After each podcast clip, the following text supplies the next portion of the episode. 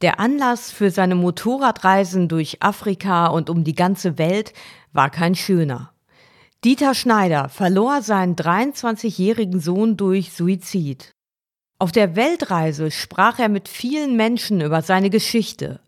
Er wollte wissen, wie andere Kulturen mit dem Thema Depression umgehen, und er suchte nach Antworten. Gefunden hat er seinen Seelenfrieden. Wir sind Sonja und Claudio und ihr hört den Pegaso Reise Podcast Nummer 147.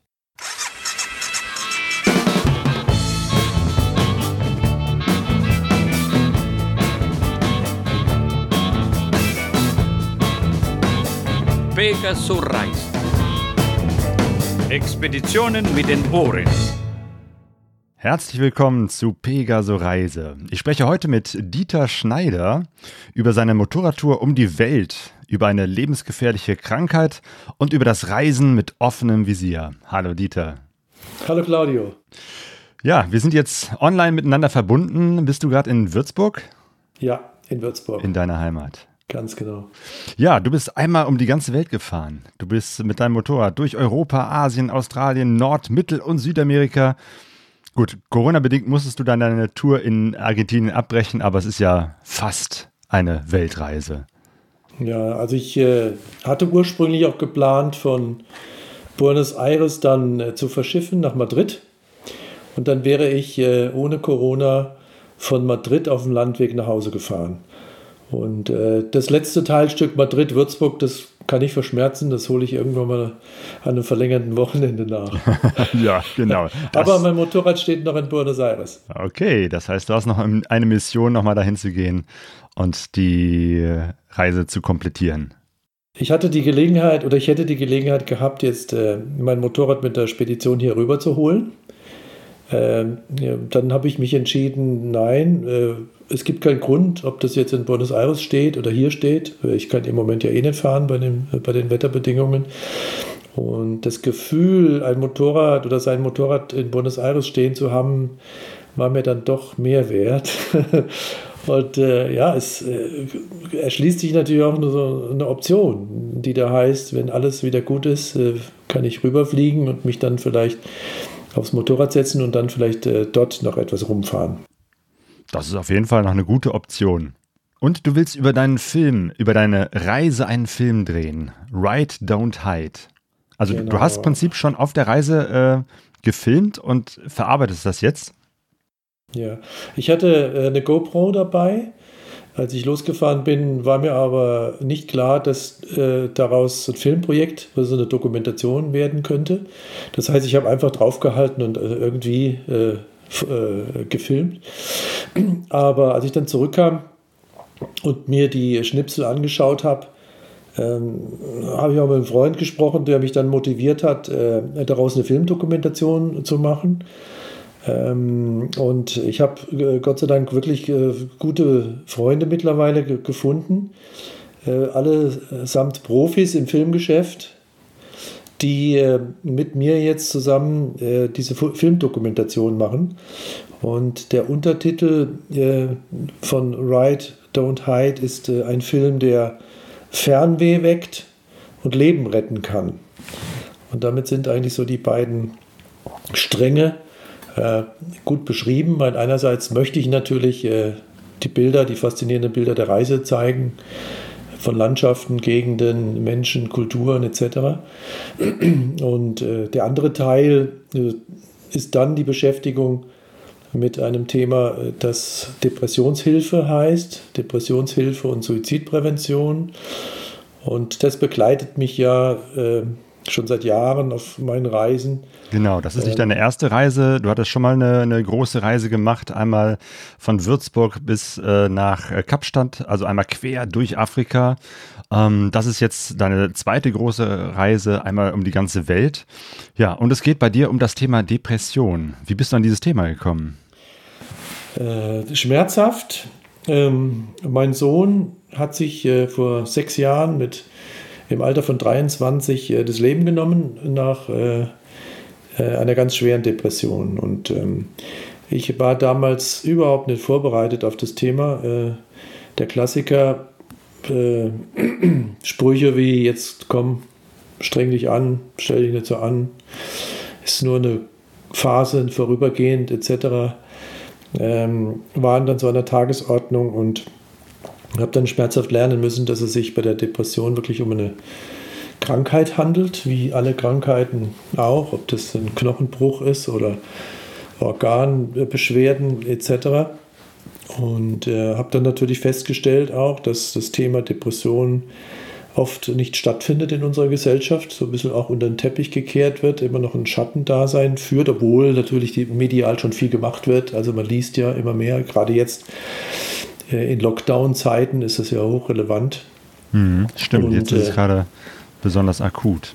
Genau, und insofern habe ich dann äh, nach dem Tod meines Sohnes äh, Motorradfahren auch äh, entdeckt als Art ja, gute Möglichkeit, die Aufmerksamkeit, die man durch dieses Fernreisen auf sich zieht, ein Stück weit abzulenken oder umzulenken auf, und auf das Thema Depression hinzuweisen. Und ich habe dann auch festgestellt auf Reisen, dass das nicht nur bei uns in der Gesellschaft, hier in der westeuropäischen Gesellschaft, ein großes Thema ist, sondern es ist globales, weltweites Thema. Hm. Hat dir dieses Reisen auch äh, geholfen, äh, dich damit auseinanderzusetzen? Also speziell auch die, die erste Reise, die du äh, nach dem Tod deines Sohnes gemacht hast? Absolut. Also die erste Reise in äh, Afrika war ein Jahr nach dem Tod meines Sohnes. Das war für mich eine Therapie. Das war Traumaverarbeitung und Trauerverarbeitung, die auch geholfen hat. Also es war für mich persönlich sehr erfolgreich, weil bevor ich auf die Tour ging, konnte ich über das Thema nicht frei reden. Also ich hätte mit dir jetzt so nie sprechen können, ohne dass ich emotional ausgebrochen wäre. Und insofern habe ich auf der Tour dann auch gelernt, erstens mal mit der Trauer umzugehen und auch mit, äh, mit den Emotionen. Also ähm, zum Beispiel habe ich in der Sahara in Sudan bei 50 Grad Temperatur äh, Celsius festgestellt, dass äh, Tränen unterm Helm äh, auch kühlen können und in dem Moment auch physisch etwas Schönes sind. Und ähm, dann ist es so, dass wenn du da unterm Helm bist, du weißt es ja auch als Motorradfahrer, du kannst heulen wie ein Schloss und das sieht keiner. Mhm. Das ist auch manchmal ganz halt vorteilhaft. Noch, ja, und ich äh, bin halt äh, immer noch, ich bin so äh, sehr konservativ erzogen worden und mein Vater meinte immer, Jungs heulen nicht, Boys don't cry. Und insofern äh, habe ich damit immer schon Probleme gehabt. Aber die Reise hat mir geholfen, ähm, das, äh, damit umzugehen. Dann ist das Zweite, das wirst du ja auch bestätigen, du lernst viele Menschen kennen unterwegs. Vor allen Dingen noch junge Menschen, weil ich war viel in Hostels, äh, und, ähm, und dann kommt man ins Gespräch. Und wenn man so Menschen trifft unterwegs, gerade in Afrika, dann weiß man auch, das sind ja keine längeren Kontakte und Beziehungen, die man da hat, sondern das ist ja meistens oft sehr kurz und intensiv. Und äh, so kann man in Gesprächen auch sagen wir mal, sehr stark in die Tiefe gehen, weil man weiß, äh, denjenigen wirst du wahrscheinlich in deinem Leben nie wiedersehen. Und ähm, dann Stimmt, war das man macht natürlich sozusagen frei, nochmal anders miteinander umzugehen. Genau, und das äh, führte dann auch zu Gesprächen, die wirklich in die Tiefe gingen. Und äh, ich habe dann auch festgestellt unterwegs, dass äh, gerade bei Jugendlichen, dass das ein ganz verbreitetes Thema ist, Depression, Suizid. Und ähm, insofern hatte ich da viele, viele Gespräche, wobei ich es aber nicht so offensiv jetzt äh, aufdringlich äh, äh, versucht habe, an den Mann zu bringen, sondern es hat sich halt immer so ergeben über das Thema, wo kommst du her, hast du Familie und so weiter und so fort.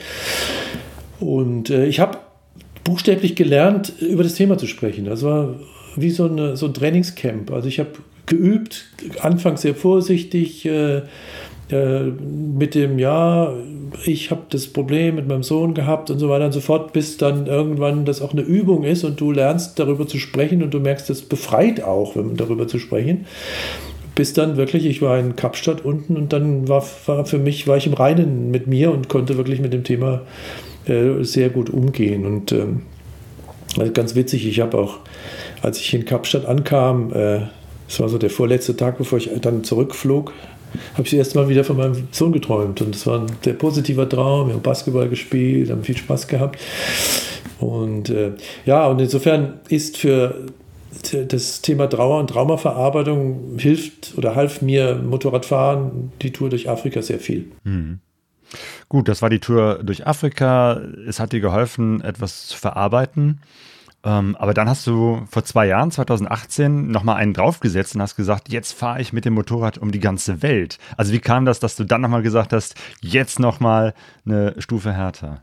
Ja, also ich, ich, als ich durch Afrika durch bin, habe ich gemerkt, ich kann das. Also ich kann solche Fernreisen mit dem Motorrad. Also, weil das ist nicht selbstverständlich, weil ich selber kein Schrauber bin zum Beispiel. Also ähm, wenn am Motorrad was ist, werde ich mir selber nicht helfen können. Da brauche ich äh, Leute. Und ähm, ich wusste auch vorher nicht, wie das funktioniert. Alles, äh, Grenzübergänge, Visa, äh, Unterkunft, äh, Verpflegung und so weiter und so fort. Und äh, ich habe also gespürt, das äh, ist meins. Es macht mir sehr viel Spaß. Ich kann das. Und nach so einer Tour durch Ostafrika natürlich vier Monate, ich war, glaube ich, auch knapp über 20.000 Kilometer kam natürlich äh, so der Gedanke, na, was kann das jetzt noch toppen? Also, und äh, dann habe ich viel gelesen, Reiseberichte und habe auch äh, die Berichte gelesen von den Round the World Tourer mit dem Motorrad und dann auch festgestellt, dass äh, das möglich ist und machbar ist und ähm, und dann hatte ich so die Vision im Kopf, okay, man kann es ja mal ausprobieren. Und dann, ich war im richtigen, in der richtigen Saison. Ich bin zur rechten Zeit losgefahren. Ich bin auch in die richtige Richtung gefahren, nach Osten. Das wusste ich, weil es gibt ja gewisse Slots, also äh, zum Beispiel in ja, Himalaya hast du ein Zeitfenster mhm. von genau von sechs Wochen. Ne? Und wenn du die nicht erwischst, kannst du nicht da hochfahren. Und solche Sachen, äh, das hatte ich ganz grob geplant, aber ich habe niemandem davon erzählt, dass ich vorhabe, um die Welt zu fahren, selbst meiner Frau nicht. Selbst ich wusste es nicht, als ich losgefahren bin. Es war wirklich so eine ganz weite Idee im Hinterkopf und äh, ich habe immer kommuniziert meinen Freunden und meiner Familie, dass ich äh, eine große Tour mache ähm, und ich möchte die Seidenstraße fahren, ich möchte in den Iran rein, ich möchte nach Persepolis. Das war so das Statement. genau. Aber du hattest äh, so viel Zeit äh, und Open End, dass du sagen konntest, ich fahre mal los und wenn es zwei Jahre dauert, dann dauert es zwei Jahre? Ja, ich bin in der glücklichen Lage, was ich sehr zu schätzen weiß, dass ich äh, da relativ unabhängig bin, was äh, das Thema Zeit anbetrifft. Ich habe vor jetzt äh, fünf Jahren meine Firma verkauft. Ich hatte eine Werbeagentur, habe dadurch auch ein bisschen Geld bekommen, was mir es möglich macht, das zu mir das leisten zu können, wobei ich jetzt da nicht im Luxus schwelge und ich habe schon ein sehr sparsames ähm, Budget gehabt und insofern, aber die zeitliche Unabhängigkeit, den Freiraum, den ich damit dadurch hatte, hat mir das möglich gemacht, ja.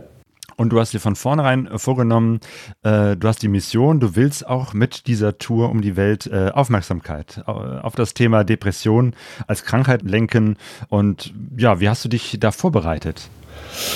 Gut, ich habe äh, viel gelesen, ich habe den Kontakt gesucht zu Experten, äh, die Stiftung Deutsche Depressionshilfe mit dem Professor Hegel an der Spitze hat mich da unterstützt. Ich habe mich für das Thema interessiert äh, und ähm, genau, und dann bin ich los. Und ich bin ja kein Psychiater und bin ja selbst nicht von Depressionen betroffen, Gott sei Dank, nur indirekt über das Schicksal meines Sohnes. Ähm, deswegen ähm, ist meine Mission ja nicht jetzt hier zu therapieren ja, ich, oder diagnostizieren. Also ich um Gottes Willen, ich darf da keine fachlichen Tipps geben. Was ich tun kann, ist äh, für Aufmerksamkeit zu sorgen, das Thema aus der Tabu-Ecke zu holen und meine Geschichte zu erzählen, andere Menschen vielleicht zu inspirieren, Mut zu machen. Aber ich meine, ich bin Werber von Beruf gewesen, damit habe ich mein Geld verdient und äh, ich will halt äh, Aufmerksamkeit schaffen auf ein Thema, was einfach äh, äh unterbewertet ist in unserer Gesellschaft. Mhm. Genau, darüber reden. Das ist, glaube ich, ein, ein, wichtiger Punkt, damit Menschen, die betroffen sind oder auch Angehörige, so wie du, überhaupt erstmal ein Gefühl dafür bekommen, äh, das ist, wie du sagst, eben halt eine Krankheit, wo man mit äh, gut Zureden nicht weit kommt, sondern tatsächlich äh, ärztliche, professionelle Hilfe braucht. Und du hast viel geredet mit vielen Menschen. Ähm, ne, du bist gefahren Richtung Osten und äh, zum Beispiel in Georgien ähm, hast du mit äh, orthodoxen Mönchen ähm, gesprochen, aber auch Fußball gespielt. Was was ist das für eine Geschichte?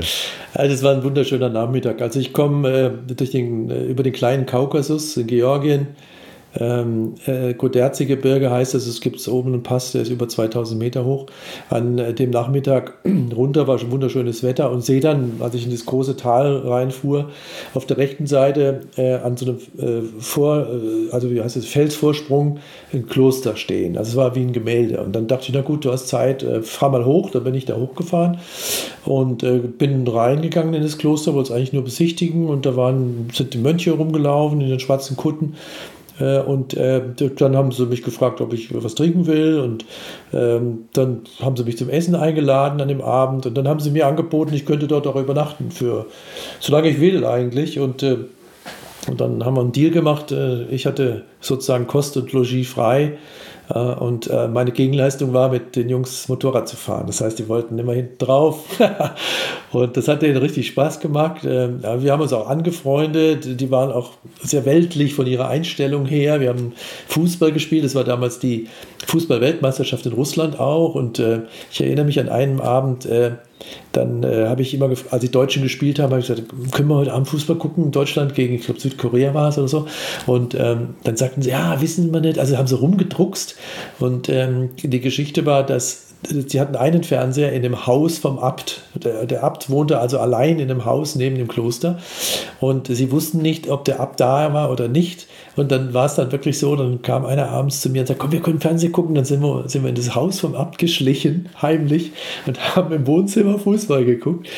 Und am nächsten Tag kam der Abt dann wieder und keiner hat natürlich gesagt, dass er drin war. Und wir haben unheimlich viel Spaß gehabt. Ich habe auch diese Gebetstermine mitgemacht, bin morgens um sechs mit in die Kirche äh, ich habe natürlich kein Wort verstanden, aber ich fand so die Atmosphäre, das war alles sehr schön, sehr inspirierend und spirituell auch, auch ganz witzig. Ähm, dort ähm, in den orthodoxen Kirchen äh, morgens das Gebet war so, dass eine, ein Mönch aus einer Schrift vorgelesen hat. Und ähm, aber so schnell, äh, also dass ich gesagt habe, das kann doch kein Mensch verstehen. Äh, also so runtergeleiert im wahrsten Sinne des Wortes. Und anschließend bin ich dann zu dem hin und sage, du, pass auf, äh, ich glaube, selbst wenn ich deine Sprache verstehen würde, ich hätte nichts verstanden von dem, was du vorgelesen hast. Da hat er mir in die Augen geguckt und geantwortet, ich habe auch nichts verstanden. Nee, das war ja, bei den Orthodoxen so, geht es sehr, sehr viel um Rituale. Da ist das, ja, das Ritual und die Tradition reines, genauso ja. wichtig wie, wie, weiß ich nicht, die Schrift oder so. Ähm, genau, du hast ja im, im, Vorgespräch, hast du schon erzählt, du bist selbst jetzt nicht so ein religiöser Mensch, aber du hast dich auf deiner Reise schon sehr viel mit verschiedenen Religionen auseinandergesetzt.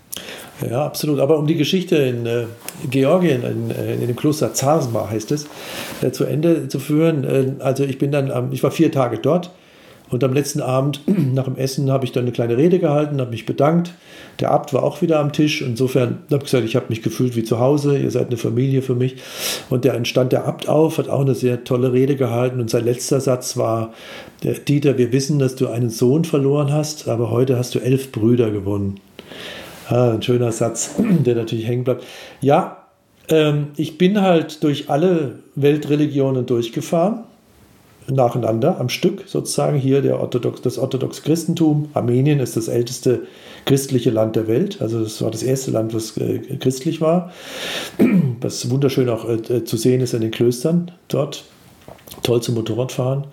Dann äh, der Iran, Pakistan mit dem Islam, mit dem sehr strengen Islam auch, dann Indien mit den Hindus, im Himalaya die Buddhisten, Südostasien die Buddhisten. Ich war in, in ähm, äh, Vrindavan, das ist eine Stadt in Indien, das ist das äh, Zentrum der äh, Hare Krishnas. Ja, also ich bin dann auch ganz bewusst, oder ich war in Amritsar, dem äh, Zentrum der Sikhs, mit dem goldenen Tempel, was auch interessant ist. Die Sikhs, das habe ich gelernt, ist, haben eine heilige Schrift, die in Noten verfasst ist, also ist Musik. Und insofern, äh, ich bin kein religiöser Mensch. Ich habe dir ja im Vorgespräch gesagt, ich bin irgendwann mit 18 Mal aus der Kirche, aus der katholischen Kirche ausgetreten, weil ich mit der institutionellen Kirche nichts anfangen konnte. Es hat mir nichts gegeben. Habe bis heute eigentlich auch nichts vermisst. Und wenn man das Ganze so verfolgt, äh, ich finde zum Beispiel das äh, Neue Testament äh, inhaltlich, äh, auch formal mit den Gleichnissen, mit den Bildern und Bergpredigt ist für mich ein, wahnsinnig inspirierender Text. Also äh, finde ich toll. Äh, da wundert man sich, was so eine Institution Kirche daraus gemacht hat. Ähm, aber ich bin, wie gesagt, jetzt auch da nicht irgendwie so revolutionär und radikal dagegen. Nein, das ist ja ganz wichtig. Ähm, aber ich bin interessiert und äh, bin auch kein äh, spiritueller Mensch gewesen, würde ich jetzt heute sagen, nach der Reise. Aber es gab da schon ein paar spirituelle Momente auch. Aber wie gesagt, ich bin durch die Weltreligionen durch. Ich habe versucht, auch Kontakt zu kriegen mit Kirchenvertretern. Ich habe äh, mit Mullahs gesprochen im Iran, äh, mit äh, Buddhisten, mit den Mönchen dort. Ich war in Dharamsala, das ist das Exil vom äh, Dalai Lama. Und, äh, das ist auch in Indien, ne? Ist Indien, Nordindien, ja. Und oben in den Bergen, wunderschön gelegen. Äh, und da hat er seinen Tempel auch. Und äh, zufällig äh, hat er eine Auslandsreise gecancelt zu der Zeit und war dann da auch und hat Teachings gegeben. Also ich habe vier Vormittage von neun bis elf mit anderen 100 Pilgern ähm, vor ihm gesessen und habe mir angehört, was er sagt. Achso, man kann also wirklich da den, den Dalai Lama besuchen und äh, Ja, wenn er, wenn er Teachings gibt. Also wenn er diese äh, Vorträge hält, äh, dann geht man rein ich weiß gar nicht, ich habe, glaube ich, gar keinen Eintritt bezahlt. Oder wenn, ist es kein Problem. Und ähm, dann sitzt man da, toller Tempel und ähm, ja, es ist dann schon. Und ich meine, er selber als Person hat natürlich Wahnsinnscharisma, ne? dieses burschikose Gesicht, das immer lächelt. Ich erinnere mich, wie, wie, wie, sieht denn das da aus? Ich meine, ich stelle mir jetzt nicht unbedingt gerade so einen klassischen Vorlesungssaal vor, sondern so, so einen Tempel, wo dann ein paar hundert Menschen sitzen und dem Dalai Lama zuhören. Kannst du das so ein bisschen beschreiben? Ja, sehr gern. Also es ist ein kleiner Raum, in dem er äh, sitzt. Er sitzt da äh, auf so einem Stuhl, fast so wie so ein Drohnen, auf einem Kissen, ne, einem Schneidersitz oder wie das auch heißt. Und, äh, und da, von, aus diesem Raum, der nach allen Seiten offen ist, das heißt, wenn man, wenn man nah genug rangeht, sieht man ihn. Äh, ansonsten wird übertragen, Rundfunk, also auch über Ton. Und äh, wenn jetzt mehrere hundert sind, die lassen sich dann auch unten im Hof vor dem Tempel nieder. Es gibt Treppen, Stufen etc. Aber es alles, es macht einen ganz offenen Charakter. Es ist, äh, äh, man hat immer das Gefühl, man ist in der Nähe von ihm. Man kann ihn ja wirklich auch sehen. Und äh, das ist das, was ich äh, da am beeindruckendsten für mich war. Morgens 9 äh, Uhr ging es offiziell los. Um halb neun äh, fingen, äh, fingen die, die, äh, die Pilger an, äh, Mantras zu singen. Ne? Om Padme Hum und diesem, also eindringlich auch und, und dann dieser Rhythmus und so. Da wurdest du so richtig reingeschwungen, du, du, konntest, du musstest da mitmachen und äh, das wurde dann auch immer lauter, immer präsenter und dann kam er sozusagen aus seinem äh, seinem Gemach, also seinem Haus und ist dann zu dem äh, Vortragsraum in den Tempel gegangen und hat dann Leute begrüßt, ist die Treppe hoch, auch mir ganz nah gekommen und also wirklich Armlänge und er geschmunzelt, er hat mir in die Augen geguckt. Also das war wirklich sehr, sehr beeindruckend. Und im Hintergrund sangen dann alle diese Mantras. Ja, und das, äh, das war wirklich ganz toll. Und dann kommt er und dann fängt er an. Also dieser Beginn war für mich ein solcher Beginn eines Tages, das war unheimlich inspirierend und sehr positiv auch. Also wirklich, er spricht ja auch überwiegend von Happiness. Also das ist ja so seine Formel. Und, ähm, ja, in welcher Sprache hat er eigentlich gesprochen?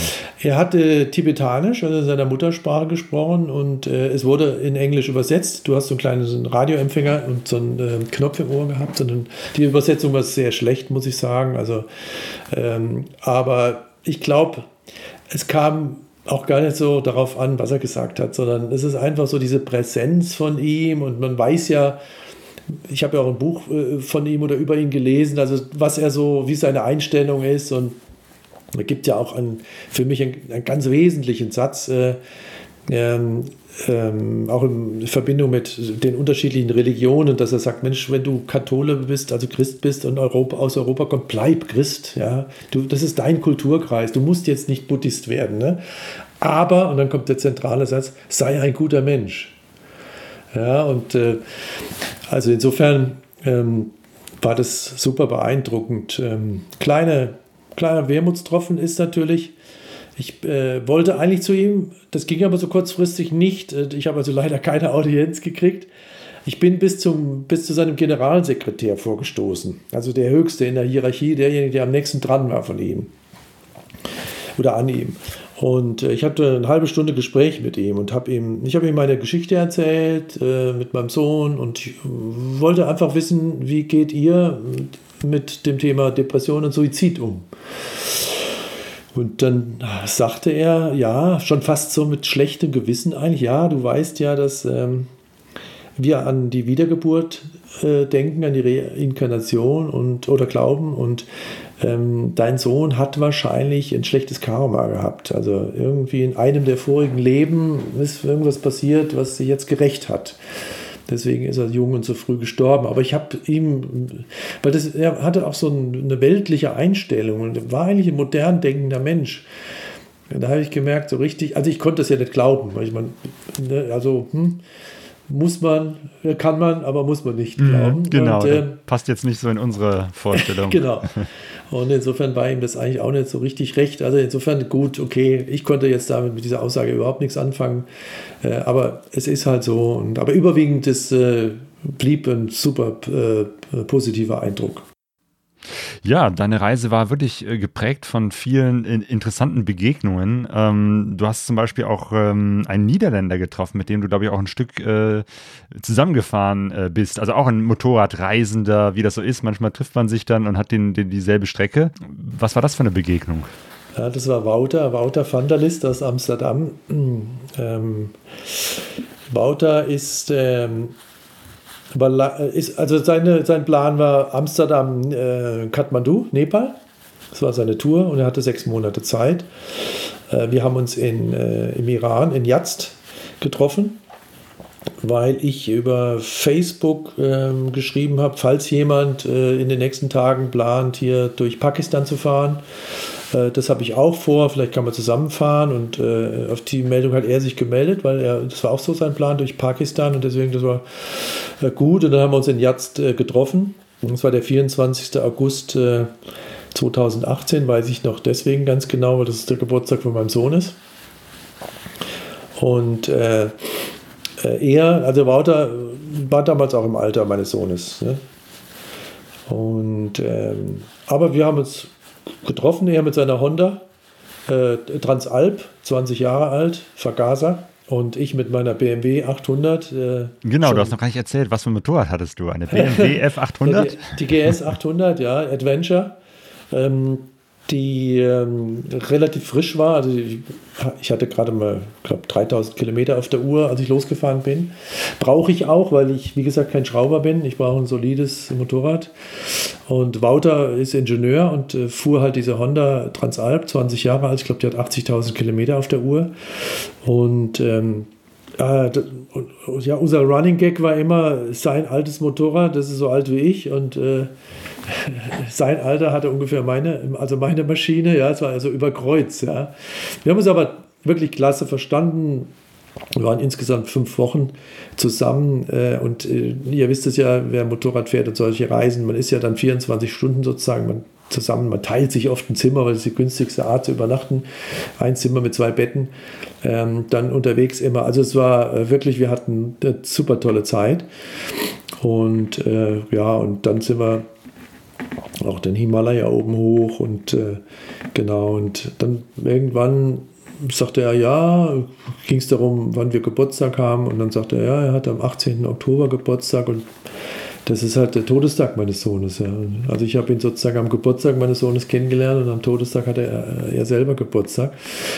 Er ist genauso alt gewesen wie mein Sohn und insofern gab es dann, gibt es bis heute eine, so eine besondere Verbindung. Außer den Eindrücken, die wir hatten. Also wir haben wirklich da oben im Himalaya äh, super tolle Touren gehabt. Also ohne ihn wäre ich zum Beispiel Ihr seid zum Beispiel in Kaduna gefahren. Also Ne? Ihr seid auch zusammen diesen, diesen Cardon-La-Pass äh, gefahren, ne? Der, wo es ja immer die Schwierigkeit gibt, ist er jetzt gerade offen wegen Schnee oder nicht? Wie war das bei euch? Also eher, Wouter wollte unbedingt diesen Cardon-La fahren, weil das war ist wohl ein Kindheitstraum von ihm gewesen. Mit ist ein ganz besonderer Pass im Himalaya, ne? Irgendwie auch ein besonders schöner. Ja, und es ist so der Klassiker, also äh, heißt ja einer der höchst befahrbaren Pässe äh, der Welt mit 5600 äh, Höhenmeter, aber da streiten sich die Gelehrten. Äh, es, natürlich gibt es höhere, äh, na gut, das ist jetzt, aber es sind immer, bei mir auf der Uhr waren es, als wir gefahren sind und äh, bei mir war beim Höhenmesser waren es 5450. Ich meine, ja, also alles, die Luft ist dünn und ja.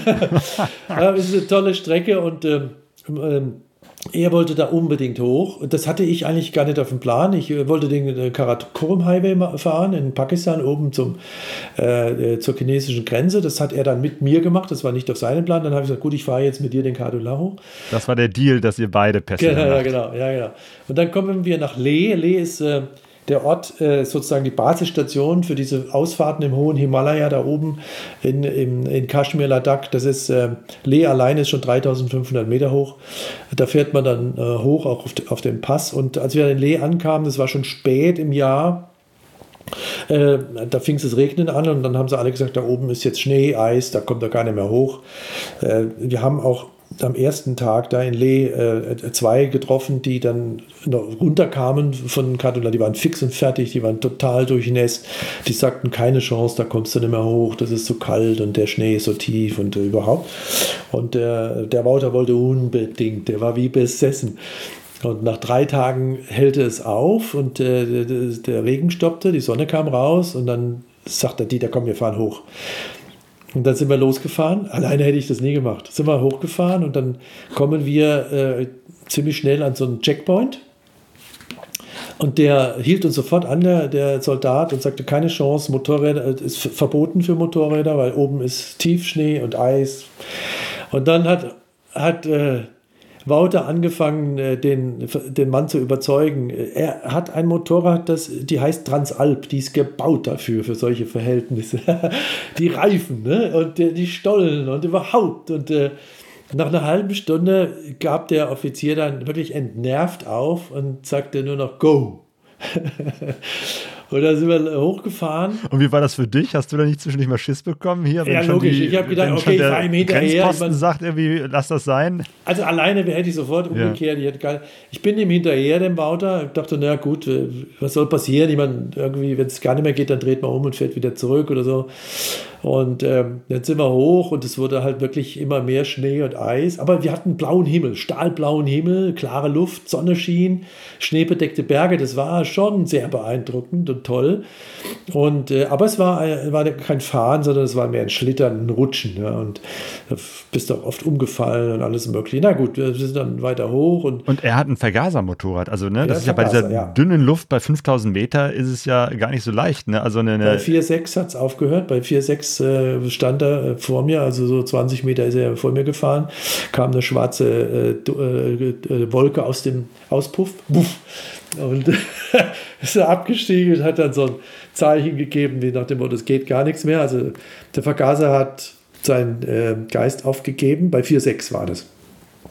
Und dann äh, baute er ähm, seinen Luftfilter aus und dann ging das wieder. Dann tuckert er so ganz langsam äh, hoch auf, auf, auf, diese 5400, also aber mit äh, ganz wenig in der äh, PS nur noch, also da kommt da nichts mehr. Aber es ging, also es ist da hochgetuckert. Meine, ich habe Injection, also Einspritzer. Genau, da stellt sich dann einfach auf die dünnere Luft ein und äh, mischt dann einfach mehr Luft rein, ja. Genau, das ist äh, so die Methode und ich habe also wirklich keinen Unterschied in der Leistung ähm, gemerkt und ja, und Wouter hatte äh, mit zwischendrin schon mal so Momente, wo er sagte, ja, maybe it, uh, there is a reason why they said it's closed for motorbikes. Ja. Aber wir haben es dann irgendwie da hoch geschafft und waren dann natürlich total happy, als wir oben waren. Und äh, dann sind wir hinten in dieses Nubra Valley rein, zu diesem Pongong-See, alles über 4000 Meter immer. Wir hatten Glück mit dem Wetter, es war ein Traum, es war ein so, also es war motorradfahrerisch eigentlich von den optischen Eindrücken, äh, es war ein Traum. Jeder, der das Gebirge kennt, äh, ich meine, wir waren auf einem Pass, der war 5400 Meter hoch. Aber das war ja nicht das Ende, sondern links und rechts gingen ja dann nochmal Gipfel hoch, die auch nochmal so wie in der Schweiz 2.000, 3.000 Meter hoch waren. Ja? Also das ist ein, also das ist unglaublich vom Eindruck und das kann ich nur jedem mal empfehlen, da, da hochzufahren. Also ja, ich kann mir vorstellen, dass du da schöne Bilder mitgebracht hast äh, für diesen Film. Und wie, ja. ja. Oh. Genau, und von Asien bist du auch äh, durch Südostasien gefahren, äh, auch durch Sumatra, wo ich äh, und Sonja und ich ja auch schon mal waren. Ähm, du warst auch da in Nord-Sumatra ähm, und hast da auch deinen 60. Geburtstag gefeiert. Ganz alleine? Ja, ja, nicht ganz allein. Äh, mit äh, einer der letzten äh, Uran-Utans Uran-Utan-Kolonie auf der Welt. Also das ist äh, einmal hier in Sumatra und dann gibt es nochmal eine Kolonie, also wildlebende Kolonie in, äh, na wie heißt die Insel? Aber ich komme gerade nicht drauf. äh. Aber wie auch immer, ähm, also oben im Norden von Sumatra gibt es noch so eine, eine wilde Kolonie, die du ähm, im Dschungel auch, ja, wo du nah rankommst. Also, und äh, das war so mein Ziel an meinem Geburtstag, das wollte ich mir dann schenken. ähm, in den Dschungel rein und dann äh, die Uran-Utan sehen und äh, fotografieren, was ich äh, geschafft habe. Und das war ein super beeindruckendes Erlebnis. Also, ähm, was ich gelernt habe, ist, dass diese, äh, die, diese ähm, Affen und ähm, ich glaube 99,7 Prozent den gleichen Genpool haben wie wir. Und Mhm. äh, Genau, man nennt sie auch Menschenaffen. Sie sehen auch sehr menschlich aus. äh, wenn du denen ins Gesicht guckst, dann denkst du, den habe ich schon mal gesehen, den kenne ich doch. Und ähm, also die Primaten und ähm, dann das Zweite, was ja schrecklich ist, äh, ist halt, ähm, du fährst da oben rum und dann siehst du schon, dass der Urwald abgeholzt wird. Ja, Für. Palmöl, ne? Palmöl. Ja. Also das ist Wahnsinn. ja. Und gerade äh, Sumatra oder dann, ich bin in Malaysia auch nochmal unten in den Süden gefahren, da fährst du stundenlang durch Palmölplantagen. Riesig groß, ja. Genau, und das ist ja, ich meine, äh, die ziehen ja auch, äh, Palmöl zieht äh, Grundwasser ab, das heißt, die haben echte Wasserprobleme äh, und nimmt halt äh, den Lebensraum für die Tiere. Ne? Und, und wer, wer braucht Palmöl? Ne, dann wird man noch ein bisschen selbstkritisch, kriegt ein schlechtes Gewissen, weil wenn du hier in den Supermarkt gehst und überall mal auf die Etiketten guckst, dann sind wir Palmfett. diejenigen. Ja. Ja, ja. Oder wenn da einfach steht Pflanzenfett, ist das oft Palmöl, weil es einfach das, das günstigste Öl ist. Und ja, wie du sagst, Malaysia, Sumatra, da wird kilometerweise der, der Urwald gerodet, weil man damit so viel Geld machen kann mit diesem Palmöl. Ja. Und es ist leichter zu ernten für die ähm, äh, Arbeiter dort, für die Menschen vor Ort, äh, wie dieses Gummi. Also die haben ja vorher äh, ne, dieses, äh, diese Gummibäume und dann wird dann so dieses äh, Gummi da ge- gewonnen über natürliche äh, Weise. Und Palmöl ist für die einfacher irgendwie zu ernten und so und bringt auch mehr offensichtlich. Insofern hat sich das alles so ein bisschen umgestellt. Ja, das, ich bin jetzt auch äh, so kein Klimakritiker und so, aber ich gucke natürlich skeptisch drauf. Das war für mich auch so das zweite, der zweite Gesamteindruck, dass ich, ich finde, wir machen uns unsere, unsere Lebensgrundlage kaputt. Also der Klimawandel war an vielen Stellen zu sehen. Äh, Wassermangel, Feuer in Australien. Dann ähm, ich war in Malaysia im Hafen, habe die Container gesehen, die aus Deutschland kamen, mit Plastikmüll drin. Das heißt, hier wird Müll exportiert. Ja. Und zwar auch Stimmt, Nicht nach, wenig. nach Indonesien auch sehr, sehr viel, was wir hier als, als, als äh, gelber Sack, grüner Punkt äh, haben, landet da auch tonnenweise in Indonesien. tonnenweise. Warum? Weil damit ist hier die, die Ökobilanz gut für die Regierung. Und äh, da drüben, das, was die natürlich vor Ort mit dem Müll machen, das möchte ich jetzt nicht wissen. uh, ja, es Stimmt, ich, ich habe in, in, in, auf Sumatra auch einen, einen Ökoaktivisten äh, kennengelernt, äh, der auch Deutsch sprach, deswegen haben wir uns da ganz gut unterhalten. Der hat in Deutschland studiert und der hat erstmal irgendwas anderes studiert, ich weiß es gar nicht mehr. Und der sagte dann, irgendwann hat er dann rausgekriegt, dass der ganze Müll, also nicht der ganze, aber eben halt viel Müll, äh, was hier exportiert wird, dann in, in Indonesien, in seiner Heimat landet. Und das hat ihn dann im Prinzip erst dazu gebracht, dass er Ach sich so. da äh, Ja. für die Ökologie eingesetzt hat. Und jetzt ist er eben halt auch in einem dieser Regenwaldprojekte, wo er Prinzip ja durch Bildung versucht, den Menschen klarzumachen, äh, Leute, der, der Urwald ist unser Kapital und wenn wir den roden für billiges Palmöl, da haben wir schnell Geld, aber langfristig nehmen wir unsere eigene Grundlage da weg und das war für den echt nochmal so ein, so ein Anlass, diese ganze Müllproblematik. Absolut. Also, und, ähm, aber ich glaube, also wir sind, ich gebe uns die Schuld. Also ich habe selber da auch ein schlechtes Gewissen, weil ähm, ich meine, die Menschen dort sind halt, das sind äh, Drittländer, die sind arm, ja, Mhm. und äh, Ja. die nehmen das natürlich. Und warum sollen die jetzt äh, sozusagen Rücksicht nehmen auf uns? Ja, das haben wir ja auch äh, nicht gemacht in den letzten 100 Stimmt. Jahren. Mhm. Und äh, insofern glaube ich, müssen, muss das Problem, ist ein globales Problem, aber wir müssen auch an, an der Lösung mitarbeiten. Also, ne, wenn, ja, Auf jeden Fall. absolut. Ja, Du hast gerade schon äh, Australien erwähnt, da warst du auch. Ähm, und da hast du äh, auch nochmal das, das Thema äh, Depression ähm, ja viel darüber gesprochen und bist da auch offene Ohren äh, gestoßen. Oder zumindest gibt es da auch eine Bewegung von Menschen, auch äh, Motorradfahrern, die sich da aktiv mit auseinandersetzen. Ja, ja, also ich bin äh, Mitglied im Rotary Club mhm. hier in Würzburg. Und Rotary ist ja so eine weltweite Gemeinschaft. Und äh, es gibt eine Community innerhalb der Rotarier, das sind die äh, Motorradfahrenden Rotarier, sind, glaube ich, weltweit 2500.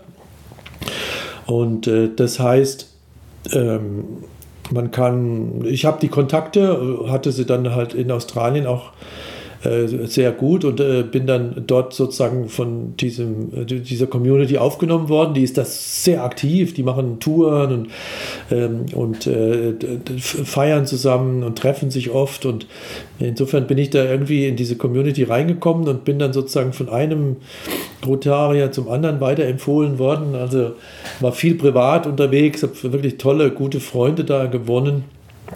Und die haben mir halt auch das Land gezeigt, weil ich bin in Australien, in Adelaide angekommen und äh, habe mein Motorrad aus dem Zoll geholt und also ich stand da neben meinem Motorrad und wusste nicht, wo ich hinfahre. Also ich meine, ich war halt nicht vorbereitet. Ne? Ich hatte, äh, Warst du denn sonst Iran vorbereitet, dass du dir irgendwie eine Route rausgesucht hast? Da fahre ich jetzt hin und äh, in dem Land ist ja oft so die Geschichte, dass Zoll und Grenze ja irgendwie dauert. Das heißt, man kommt da irgendwie erst ins Land rein und ist dann erstmal im Niemandsland und bis man da was gefunden hat, ist echt immer schwierig, gerade so, äh, wenn man frisch irgendwo reinkommt, sich zu orientieren. Wie hast du das gemacht? Genau. Ich war bis Iran vorbereitet. Ich hatte das äh, Visum für den Iran im Pass und ab da war ich null vorbereitet und wusste eigentlich, äh, also ich hatte keinen groben Plan. Ich wusste natürlich so die Saisons, ne, wie du, wenn du einmal rumfahren willst, äh, auch die grobe Strecke, das ich wollte ja unten rum, ich wollte oben nicht durch China durch, sondern ich wollte halt unten äh, in Iran, Pakistan, äh, Indien. Und äh, das war klar, aber der Rest, äh, da habe ich mich treiben lassen, habe ähm, mich grob informiert vor Ort, habe äh, hier wie dem Wouter hinterhergefahren zum Beispiel, das war oft so, dass man auch jemand gefunden hat, mit dem man dann ein Stück weit zusammengefahren ist, hat sich das empfehlen lassen und äh, ja, es war dann ab Iran war es mehr so ein Treiben lassen, so ein Entdecken, sich überraschen lassen auch. Also ich war da völlig offen. Und äh, Australien war auch eigentlich nicht so auf dem Plan, äh, aber nach Sumatra hier, nach meinem Geburtstag. Und äh, ich hatte die Botschaft ja an meine Frau sozusagen äh, mal irgendwann äh, äh, auf den Tisch gelegt und habe gesagt, ich will meinen 60. Geburtstag auf keinen Fall in Deutschland verbringen. Und äh, für meine Frau war dann klar, okay, er hat jetzt Geburtstag in Sumatra und jetzt wird er wahrscheinlich äh, nach Hause kommen. und dann habe ich mit ihr kommuniziert und gesagt, ich bin jetzt dann wieder in Kuala Lumpur und da gibt es ideale Möglichkeiten nach Australien über zu, äh, zu schiffen. Und das liegt jetzt im Moment so nah und ich werde wahrscheinlich in meinem ganzen Leben nie wieder diese Gelegenheit bekommen, mit meinem Motorrad nach Australien überzusetzen und was sie denn davon hält. Und die Antwort war dann, du hast schon immer gemacht, was du willst. Und dann habe ich das als Go genommen Gut, es war jetzt nicht ganz so harmonisch dann so die Tage, aber es ging gut und ich bin im Nachhinein wirklich happy und froh, dass ich das gemacht habe. Mhm. Genau, wie war das auch? Ich meine, du hast auch eine, eine Tochter, wie gesagt, ja, ja. Eine, eine, Frau, eine Familie, die jetzt gar nicht so von vornherein wussten, äh, du bist jetzt auf Weltreise, sondern dass so nach und nach hat sich das ergeben. Ja. War das schwierig irgendwie zu kommunizieren? Äh, ich bin jetzt ein bisschen länger weg. ja, ja, also ich meine, meine Tochter ist mit 33, die fand das toll. Also die hat mich auch in, ähm, in Bangkok besucht. Wir haben das Silvester gefeiert, 2018, 2019. Ähm, meine Frau war ein bisschen skeptisch, aber ich meine, man hat, hält dann den Kontakt über Social Media, telefoniert und wie auch immer, ist ja kein Problem. Ähm, aber es war schon für mich dann auch, dass ich sage, so eine Gelegenheit, ich das musste wahrnehmen. Das ist also wirklich im Nachhinein bin ich so happy, dass ich das gemacht habe. Und äh, ja, vielleicht kann man es auch so ganz gut machen, das ist auch so eine Empfehlung. Ähm, jetzt nicht unbedingt immer diese, die, diese ganz großen Reisen planen bis ins Detail, sondern sich ab einem gewissen Punkt einfach auch mal den Luxus zu gönnen, äh, sich äh, mal treiben zu lassen. Ne? Einfach mal Entdecker sein, nicht Reisender, sondern Entdecker. Ne? Man entdeckt plötzlich die Dinge. Wie Australien ist ein wunderbares Beispiel. Ich hatte null, ich wusste überhaupt nicht, wo ich hinfahre. Und ich habe Australien entdeckt durch die vielen rotarischen Freunde, die, mir äh, gesagt haben, da musst du unbedingt hinfahren, da musst du hinfahren. Als ich in Adelaide war und ratlos war, ob ich jetzt in den Westen oder in den Osten fahre, hat meine Tochter mir geschrieben, ich soll ins Barossa Valley fahren. Das ist im äh, nicht weit von Adelaide, äh, weil das ist eine tolle Weingegend. Meine Tochter ist Weinsommelier von Beruf. Da bin ich dann da das erste Mal hingefahren und so. Und äh, ich, hab, ich war vier Monate in Australien. Ich habe Australien einmal umrundet, es waren weit mehr als 20.000 Kilometer. Und ich habe Australien wirklich richtig gut kennengelernt, ohne Plan. Und insofern ist dieses Entdecken, äh, Reisen, finde ich eine schöne Art, eine gute Alternative zu den bis ins Detail ausgearbeiteten und geplanten äh, Pauschalreisen. Mhm. Ja? ja? das glaube ich auch. Gerade wenn man eben halt äh, so individuell unterwegs ist mit dem Motorrad oder auch mit einem eigenen Fahrzeug oder zu Fuß mit dem Fahrrad, ähm, dann sollte man auch diese Freiheit äh, nutzen und äh, das nicht alles vorher planen, als wäre es eine Pauschalreise.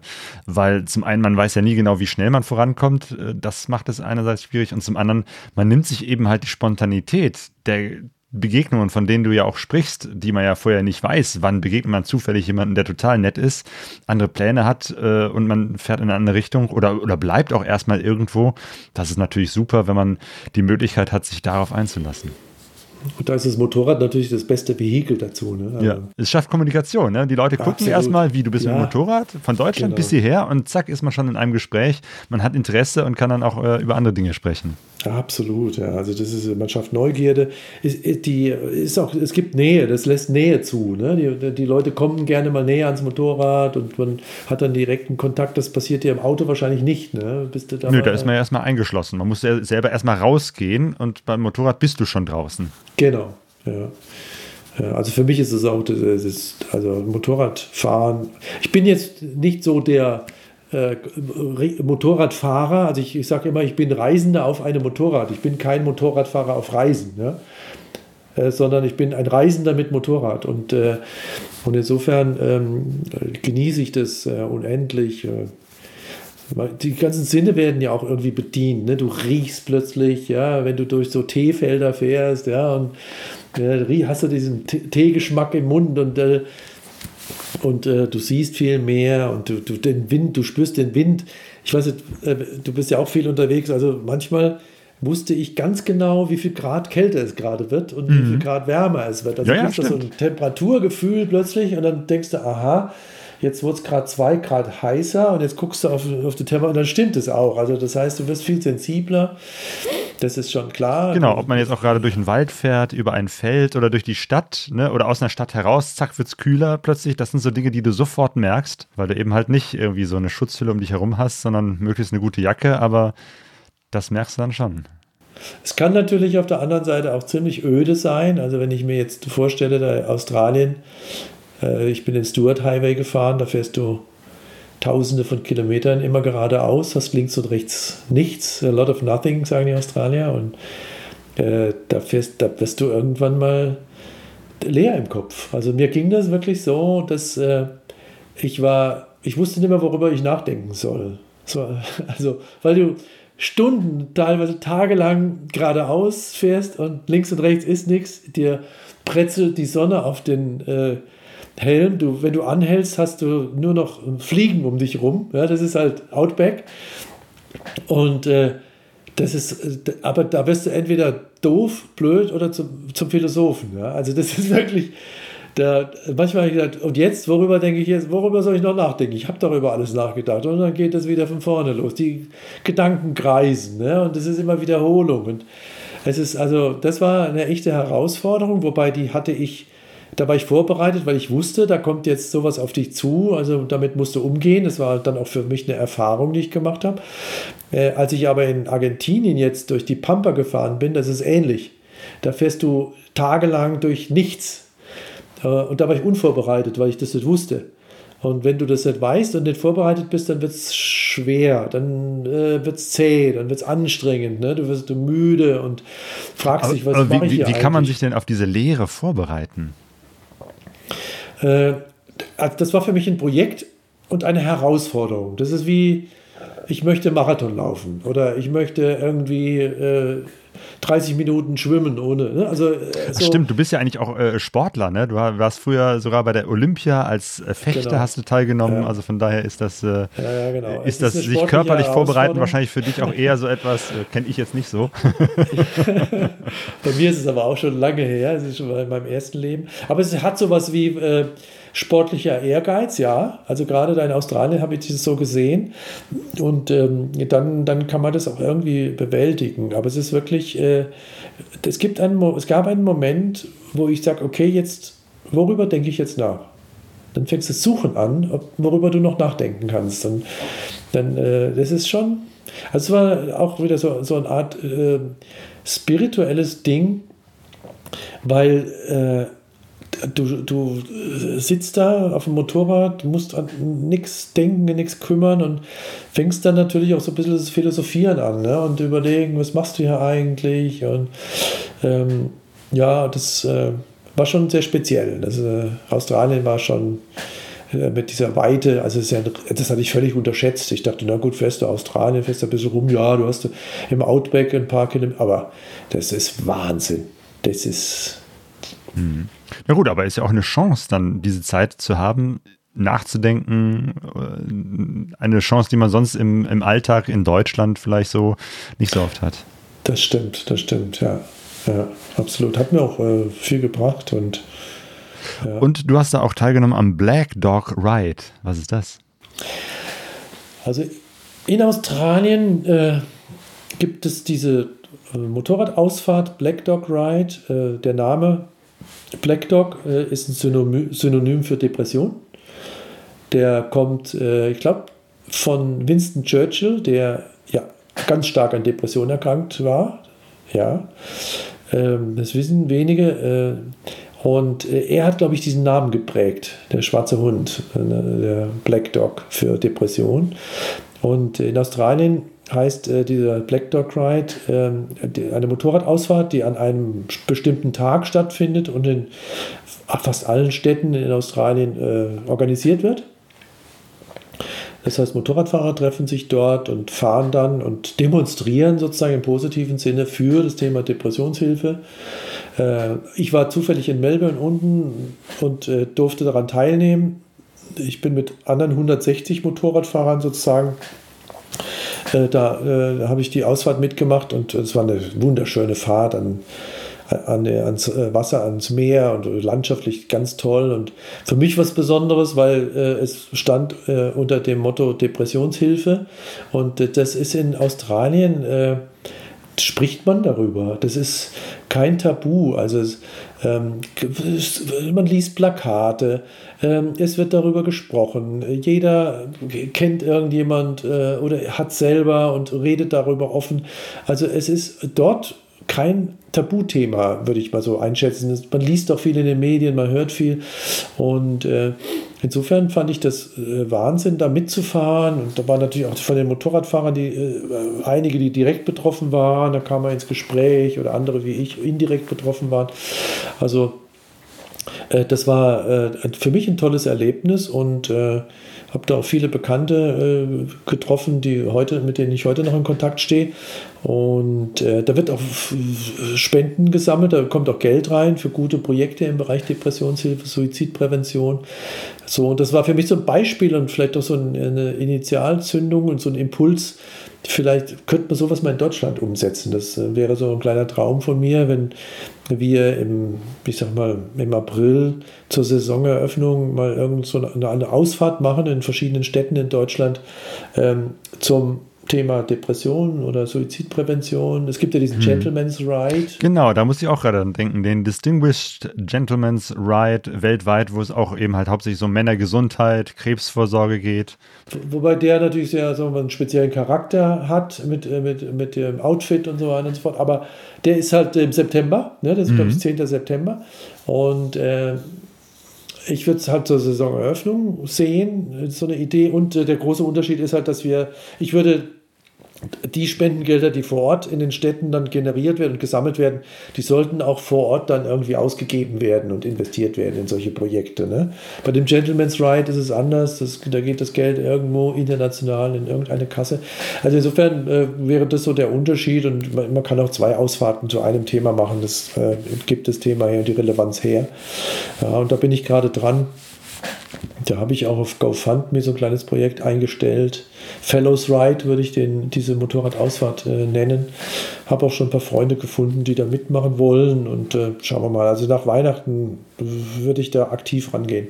Genau. Also Aufmerksamkeit, ja. ja. Mhm. aber Aufmerksamkeit erregen, darüber sprechen und das in die Öffentlichkeit bringen, ist wahrscheinlich eben halt ein, ein wichtiger Weg, ähm, weil es eben halt für viele Menschen immer noch so ein Tabuthema ist, nach dem Sinne, im Sinne von Mensch, reiß dich zusammen, ist alles nicht so schlimm und dann wird alles gut und, und eben halt, dir, du willst eben halt ein Bewusstsein dafür äh, schaffen, dass man da Hilfe braucht.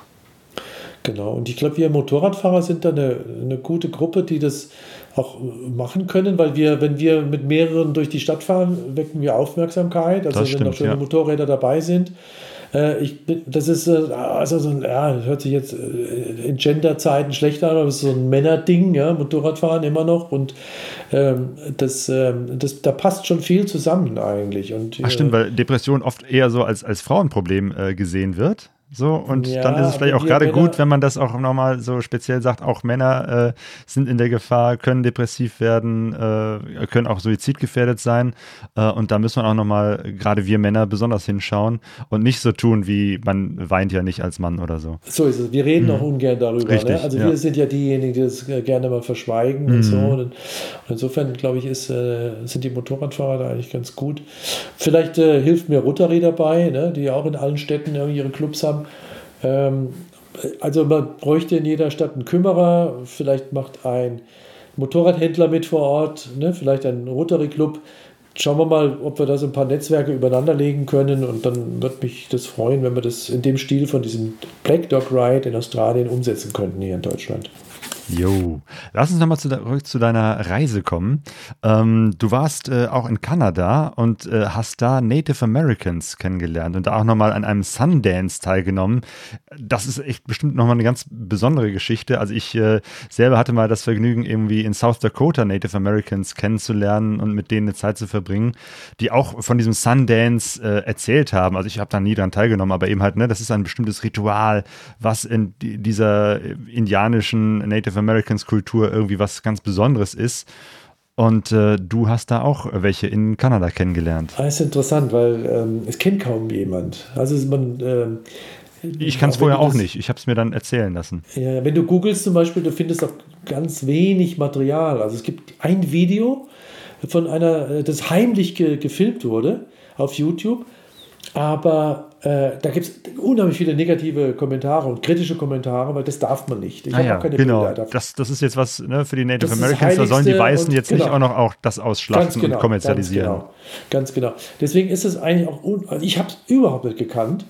Und die Geschichte ist die, dass ich äh, bin ja nach äh, Vancouver, von Australien nach Vancouver, äh, wollte dann äh, mein USA-Visum klar machen dann steht die Frage im Antrag, waren Sie im Iran? und äh, dann habe ich gedacht, na gut, äh, da nutzt jetzt nichts, das musst du jetzt zugeben, weil die sind nicht blöd, die äh, Amis, die wissen schon, wo du warst wahrscheinlich. Dann habe ich geschrieben, ja, und das hatte dann zur Folge, dass ich äh, erstmal kein Visum bekommen habe, sondern erstmal zu einem persönlichen Interview mit, äh, in, in, die Botschaft, ins Konsulat kommen sollte und danach wird man weitersehen und das, äh, der nächste Termin war dann in drei Wochen. Das heißt, ich hatte jetzt drei Wochen Zeit in Vancouver. Es gibt Schlimmeres. Ähm, äh, habe mich dann entschlossen, ich fahre in die äh, Berge rein. Da ist wieder gut, dass du da Zeit hattest und nicht den Zeitplan hattest, ich muss morgen da und übermorgen da sein, sondern okay, habe ich halt drei, drei Wochen Zeit. genau. da bin ich auch äh, in, die, also in die Berge hoch, Whistler Mountain, Lake Louise, äh, Jasper National Park, also ist eine wunderschöne Gegend. Und ähm, ich habe da gecampt. Und äh, auf einem Campingplatz war mein Nachbar, war ein Indianer, also ein Native. John hieß er mit weltlichem Namen. Äh, und wir haben uns unterhalten, kamen ins Gespräch, haben uns angefreundet.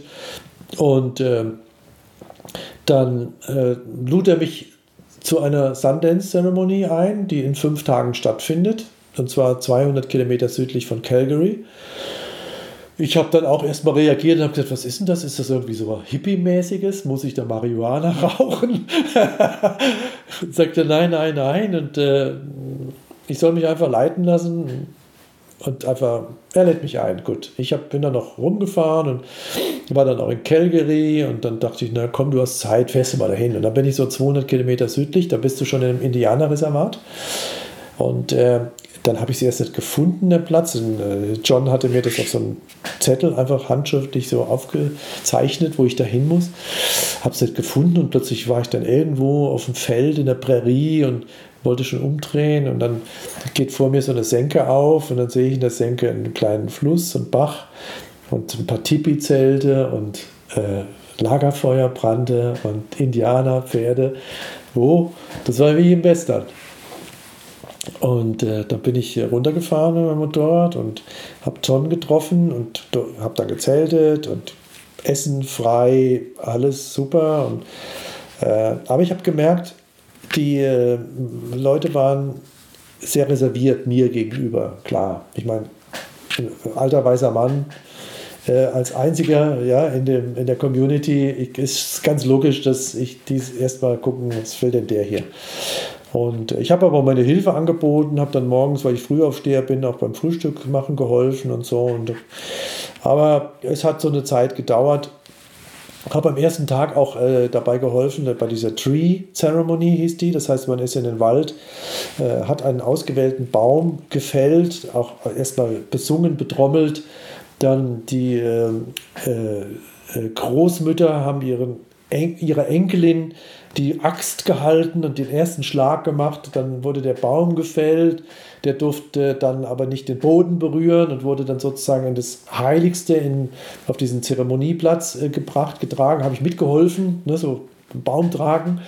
Und dann äh, hat man den dort reingesetzt in die Mitte von diesem Kreis. Das ist dieser heilige Kreis. Und, äh, und dann mussten wir raus. Und dann das, da drin haben dann die Sundancer sich haben äh, dann vier Tage lang äh, ge gefastet, kein Essen, kein Trinken, bei Hitze wirklich. Es war brutal heiß tagsüber, nachts war es kalt. Die haben sich äh, gepierst äh, und sich an sozusagen diesen heiligen Baum, der sozusagen die Verbindung zum Creator, also zum Gott war, äh, festgemacht, gepierst. Also unglaublich, also waren krasse Erlebnisse auch, aber äh, und du warst diese vier Tage einfach so dabei. Ja, ich äh, ja und dann äh, am zweiten Tag ähm, treffe ich dann zufällig die äh, Frau des Häuptlings und äh, es war eine ganz, also ganz charismatische, starke Frau und die erzählte mir dann und äh, es fiel immer so der Name Casey, Casey. Und dann habe ich sie gefragt, was wer denn Casey ist? Und dann sagte, na Casey ist ihr Mann. Und äh, das ist der weltliche Name ist Casey. Und der äh, Indianername ist Eagle Speaker. Und äh, dann hat sie zu mir gesagt, du bist hier auf der Casey Sundance Ceremony. Casey war der Spitzname von meinem Sohn. Oh. Und nur meine Frau und meine Tochter und ich durften ihn Casey nennen. Hm. Und äh, KC für Casey ist auf meinem Nummernschild. WÜKC 333. Und dann habe ich ihr äh, die Geschichte erzählt, meine Geschichte. Und dann habe ich gesagt, was ist denn das für ein Zufall? Und dann sagte sie zu mir, nein, das ist kein Zufall, du hast uns gefunden. Und ähm, dann äh, ging eigentlich das los, dass eine Stunde später kommt ihr Mann, also Casey, also Eagle Speaker Häuptling, in vollem Ornat, wie man das so aus dem Western kennt, auf mich zu, ohne Worte, nimmt meine Hand äh, und führt mich in, das, in diesen Zirkel, in das Allerheiligste, wo sonst außer den Sundancern, das waren fünf, niemand rein durfte. Führt mich da rein, geht mit mir zu dem heiligen Baum, ruft die Sundancer, diese fünf zusammen und sagt hier, und dann fassten alle den Baum an, dann sagt er zu mir, fass den Baum an. Dann fasse ich den Baum an und dann fängt Eagle Speaker an, für meinen Sohn zu beten. Uff. Es war, eine, es war eine Energie in diesem Moment, es war, es war heiß, die Sonne schien, aber es war unglaublich. Also für mich, ich, mir lief es eiskalten Rücken runter. Ne? Also ich habe auch Tränen in den Augen gehabt. Ich gedacht, was passiert hier gerade mit mir? Und ähm, dann war er äh, fertig mit dem Gebet und Ähm, dann sagte er zu mir, äh, weißt du, dein, die Seele deines Sohnes schwirrte im Moment, äh, kreist im Moment äh, oder bis heute einfach so herum. Aber ab jetzt fährt sie mit dir, ne? ist sie sozusagen auf deinem Motorrad hinten drauf. Und ähm, also die Indianer sind ja sehr stark auch ihren Ahnen verbunden. Also mhm. die glauben ja daran, dass die, sie sprechen immer von Grandmothers und Grandfathers, dass die auf uns aufpassen, ja, dass sie auch Ratgeber sind. Und ähm, er hat auch zu mir gesagt, dein Sohn ist jetzt Grandfather und der passt jetzt auf dich auf. Und äh, wie gesagt, ich bin kein spiritueller Mensch, aber das war ein Moment, wo ich meinen Sohn zum Beispiel ganz intensiv gespürt habe. Ich war verbunden, ich war danach auch immer wieder bis heute. Ich, ich äh, glaube jetzt auch an diese Energie, äh, die Christen nennen Seele, äh, die Buddhisten nennen sowas Karma vielleicht, wie auch immer, aber es ist so eine, so eine universelle Energie. Ich meine, wir sind ja alle Teil von dieser Energie und ich glaube auch jetzt mittlerweile daran, dass diese universelle Energie, nennt es jetzt Seele, dass, äh, dass die existiert und dass äh, in dem Moment, wo ich auch über meinen Sohn spreche, wie jetzt, dass das gut ist dass es da eine Verbindung gibt und äh, dass wir auch wahrscheinlich wieder, wenn wir sterben, wieder zurück in diese universelle Energie gehen. Und äh, das hat mir äh, richtig einen Impuls gegeben, weil ich es auch selber körperlich gespürt habe und geistig, dass ich sage, ja, jetzt habe ich irgendwas so, äh, was ich zuordnen kann und ja, ich glaube an sowas. Und ja, das, war, das waren die Indianer. Und dann äh, ab diesem Moment, wo Casey, also Eagle Speaker sozusagen, mich da eingeführt hat, war ich adoptiert. Äh, ich war einer von ihnen. Das hast du sofort gemerkt. Die ganze Community war sofort anders mir gegenüber. Dann mhm. gab es eine Zeremonie, die heißt Flesh Offering. Das heißt, du opferst dein Fleisch. Das heißt, es sieht dann so aus, klingt jetzt dramatischer als es ist. Der ähm, äh, Häuptling mit einem Skalpell schneidet dir ganz kleine, winzige Stücke äh, Haut aus der, aus der Schulter. Du kannst dann vorher sagen, äh, wie viel. Dann sagst du, ich habe zum Beispiel links vier, rechts drei. Ganz klein, das ist doch alles clean, also mit Handschuhe und äh, so. Ähm, dann gibt man Tabak, äh, ihm Tabak. Tabak ist die große äh, spirituelle Währung ähm, bei den Indianern sozusagen, man bedankt sich dann. Und dieses Stückchen Fleisch, es ist wirklich nicht viel, es ist ein kleiner Ritzer nur, er wird dann äh, eingehüllt und wird an den heiligen Baum gehängt, das ist sozusagen dein Opfer äh, an den Creator, dass du Danke sagst, dass es dir gut geht, dass du da sein kannst und so weiter und so fort.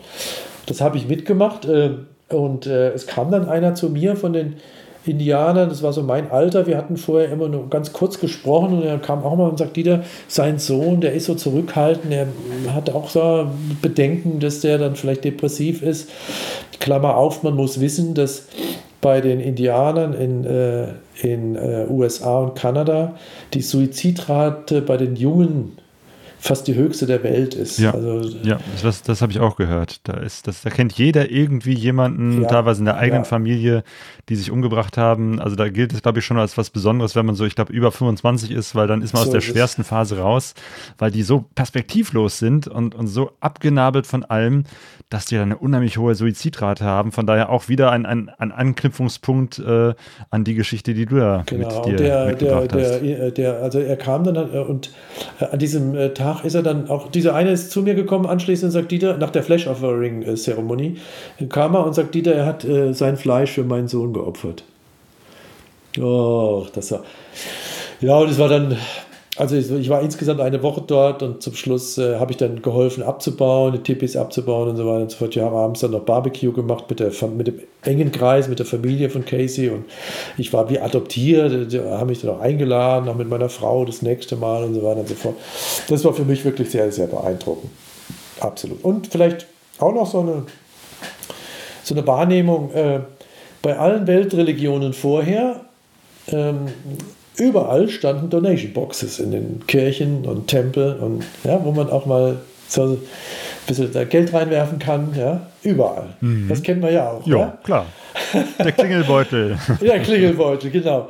Und äh, bei den Indianern hat mich keiner nach Geld gefragt. Also ich habe kostenlos gelebt, mitgegessen. Äh, der äh, Junge, mit dem ich äh, das Frühstück gemacht habe, der hat mir 20 Dollar in die Hand gedrückt am Ende.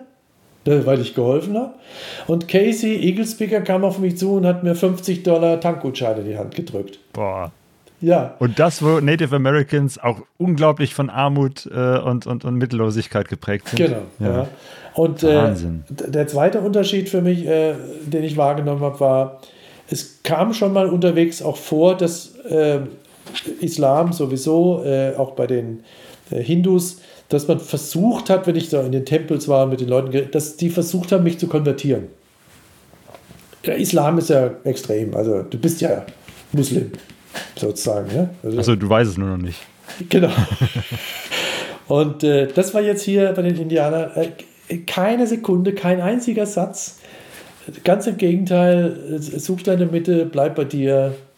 Äh, das fand ich auch sehr auffällig. Also insofern war das schon super beeindruckend. Fremd natürlich, aber das und äh, ist äh, nachhaltig. Also da ist schon was geblieben auch. Oh ja, das glaube ich. Das muss echt eine ganz besondere Zeit gewesen sein. Ja. Jo. Und äh, mein Motorrad nannten sie War Pony. Das war mein War Pony. War, wie, wie Krieg oder was? Krieg. Das, das Kriegerpony. Kriegerpony, ja genau. BMW Kriegerpony. ähm, meine, was für, was für Geschichten. Also, ne, jetzt habe ich hier noch in meinen Notizen, äh, dass du dann, äh, genau, das war ganz oben im Norden, dann bist du über Mittelamerika gefahren, in Nicaragua.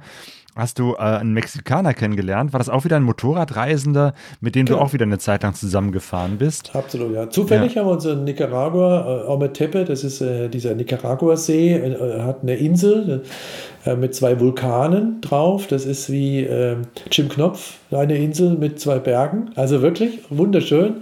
Ähm, da ist auch die Zeit stehen geblieben auf äh, Ometepe heißt diese Insel, also auch diese ganze Kommunismus und so weiter und so fort ist an dieser Insel vorbeigegangen. Das ist so eine kleine Hippie-Insel, auch so was ähnliches. Also eine wunderschöne Insel, wer die Gelegenheit hat, muss da mal unbedingt hin. Sind auch einer der beiden Vulkane ist auch noch aktiv. So, und äh, da war ich drauf, habe mir das angeguckt und da äh, bin ich in einem Hostel und abends kommt Armando aus Mexico City mit seiner KLR 650 da an. Und seine erste Frage war, do you want a beer? das Wichtige Frage. Da haben wir Bier getrunken, aber die, äh, das war auch sein einziger Satz, den er in Englisch konnte, weil er sprach kein Englisch. Oh, Und ich spreche kein Spanisch. Und äh, wir haben uns aber trotzdem verstanden. Irgendwie hat es geklappt, auch ohne große Worte. Und wir sind dann sozusagen von Nicaragua ab die nächsten fünf Monate unterwegs gewesen, bis runter nach äh, Ushuaia in den Süden und dann wieder hoch nach Buenos Aires. wieder Sein- fünf Monate. Fünf Monate. Sein Motorrad steht auch noch in Buenos Aires, so wie meins. Und wir haben uns echt angefreundet und wir haben tolle Zeit miteinander verlebt. Ohne dass ihr irgendwie eine gemeinsame Sprache hattet. Also, wie, wie habt ihr das hingekriegt? Ja, man entwickelt da so eine eigene Sprache, ja, das ist äh, ganz witzig. Und äh, klar, ich habe versucht, Spanisch zu lernen, er hat versucht, Englisch zu lernen, das war unser Deal, dass wir uns gegenseitig da unsere Sprachen beibringen. Aber es war natürlich zäh und äh, einseitig, aber es war auch so ein blindes Verständnis. Und das ist, äh, ich meine, fünf Monate. Und, wie gesagt, äh, du teilst hier das Zimmer, ja, du bist 24 Stunden äh, unterwegs, teilweise auch in extremen Situationen in der Wüste. Und äh, äh, wo es äh, mal jetzt nicht so einfach ist und so weiter und so fort. Äh, Bei ihm war es immer so, jede Woche ist ihm die Kette gerissen oder ist, äh, hat er Platten gehabt und so, aber er war ein guter Mechaniker, guter Techniker. Aber ja, wir hatten wirklich äh, fünf Monate Zeit und in der Tat, ich meine, äh, ich hatte, ich habe man fährt und äh, denkt nach und äh, meine Frage, die mich beschäftigt hat, war, warum funktioniert das, ohne dass man die Sprache spricht? Also ohne Kommunikation oder mit einem Minimum an Kommunikation versteht man sich.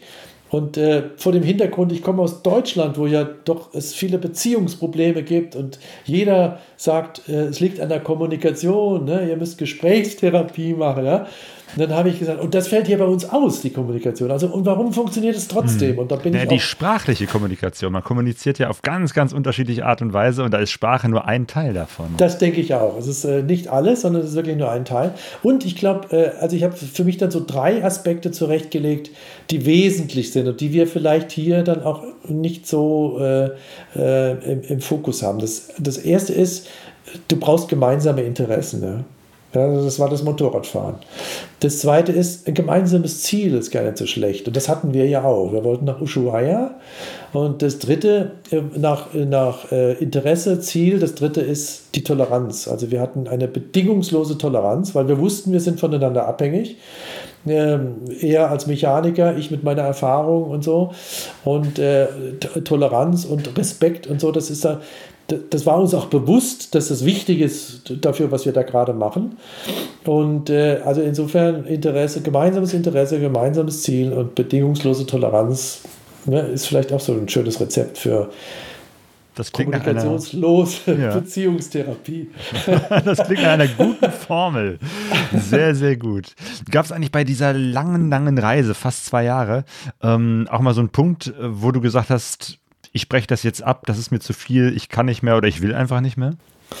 Es gab zwei Momente, wo ich abbrechen wollte, aber nicht aus, der, nicht aus dem Grund, den du gerade genannt hast. Also es, es lag nicht am Können und Wollen und ähm, äh, zu viel, äh, weil ich meine, ich hätte ewig weiterfahren können. Also insofern, halt, das war einmal in Nepal, in Kathmandu, als ich da ankam hatte ich den Himalaya hinter mir, das Karakorum-Gebirge, Wahnsinnstour hinter mir. Da habe ich zu dem Wouter, Vandalist, mit dem ich ja da unterwegs war, sagte, Wouter, du pass auf, ich glaube, ich breche hier in Kathmandu auch ab, weil was soll jetzt noch kommen? Das war jetzt so geil, was wir da erlebt haben.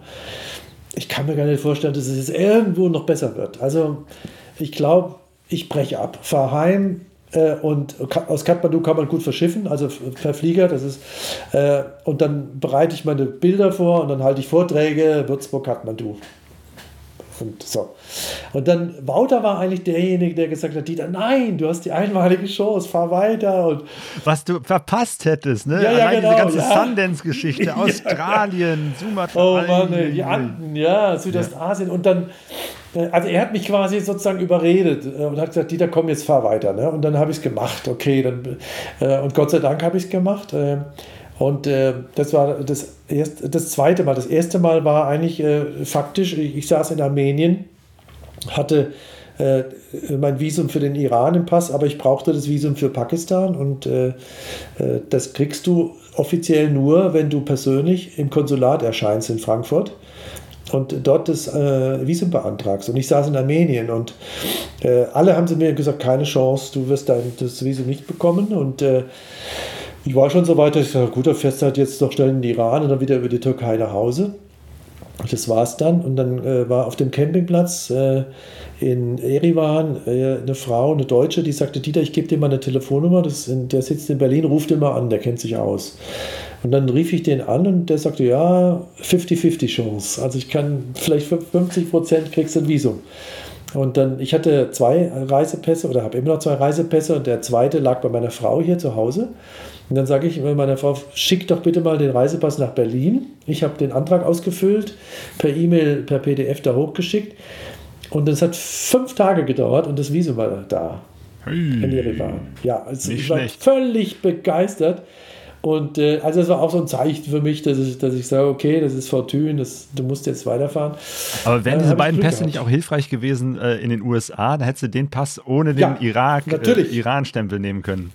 Aber ich traue dem Braten nicht und die sind, die Amis sind nicht blöd. Und wenn sie gemerkt hätten, dass ich äh, Ah, sie okay, stimmt. an der Nase Ja, herumgeführt ja, hätte, okay, dann wärst du ganz dann wäre ich mein Leben lang nie wieder in die USA reingekommen. Oh, also ja, ich habe den recht. Gedanken auch gehabt, gebe Ja. ich gern zu. Ja, ja, ja klar, Ähm, aber man sollte aber- den Geheimdienst da nicht unterschätzen. Aber das war damals auch, äh, übrigens auf der Afrika-Tour, äh, ist das gleiche ja mit dem äh, Stempel Israel und du willst in den Sudan rein. Stimmt, ja. So, es ist dasselbe Spiel. Und ich äh, bin ja in Israel rein, da in Haifa, und dann äh, sage ich dem Zöllner noch bitte keinen Stempel. Ne? Ja, ja, sagt er, okay, ich weiß, du willst in den Sudan, okay, machen wir keinen Stempel. Ich komme in den Sudan rein und der guckt den Pass an und sagt, ah, du hast den, äh, ne, meine Papiere an, du warst in Israel. Sag ich, wie, woher weißt du das? Naja, im Canet de Passage hast du natürlich den Stempel drin. Und dann sagte der, hey, kein Problem. also, das ist, es wird viel geredet da unterwegs. Genau, Ja, weil Israel, viel- viel Iran ist dann auch wieder so eine. Geschichte, wenn du im Ach. einen warst, dann geht es im anderen nicht und so. Okay. Ich, also, Es und gibt immer ein einen Weg. Beispiel, Ja, immer noch ein Beispiel zu nennen. Ähm, Ich saß ja auch in Armenien und wollte äh, in den Iran rein. Ich hatte ja ein äh, Visum schon alles.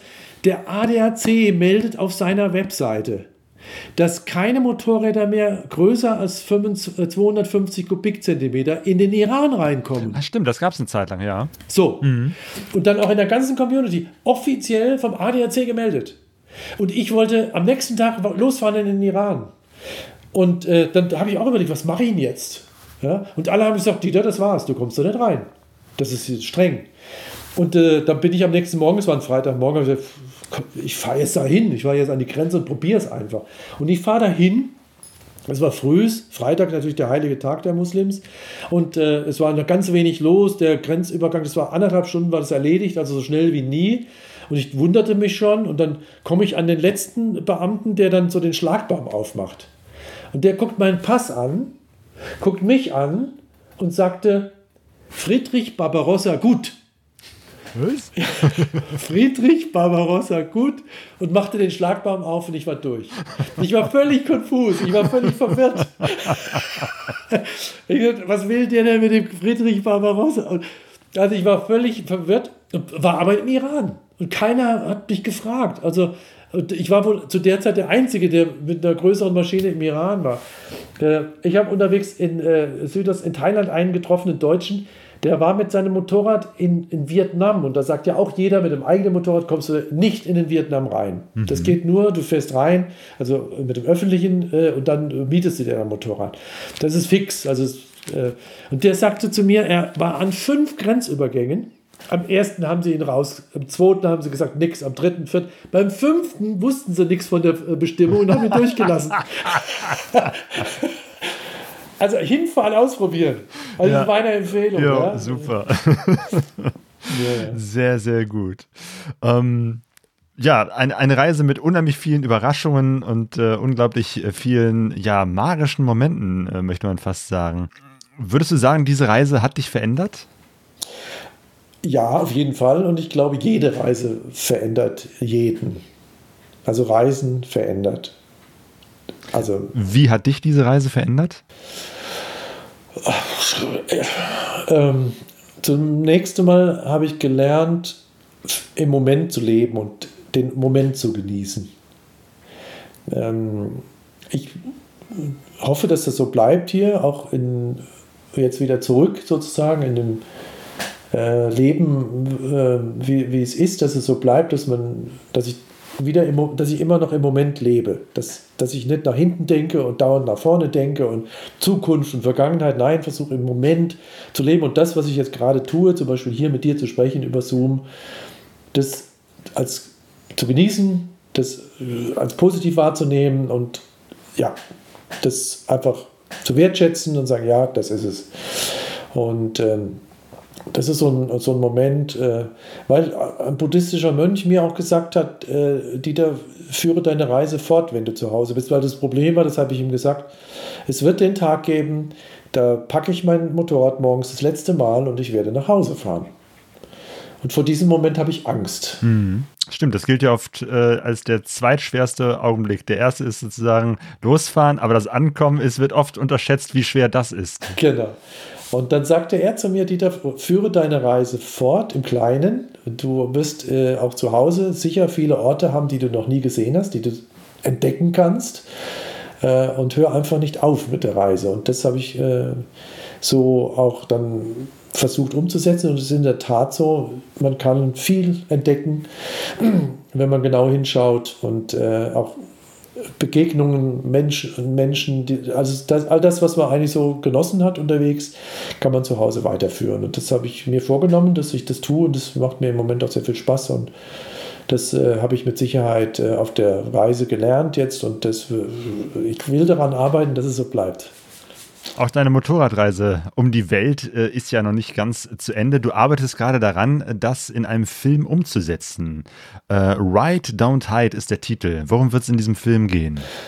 Genau, Ride Don't Hide ist es. Das ist eine äh, Filmdokumentation über meine Reise, über Bilder. Ich habe ja GoPro-Aufnahmen gemacht. Das ist äh, sozusagen der Schwerpunkt.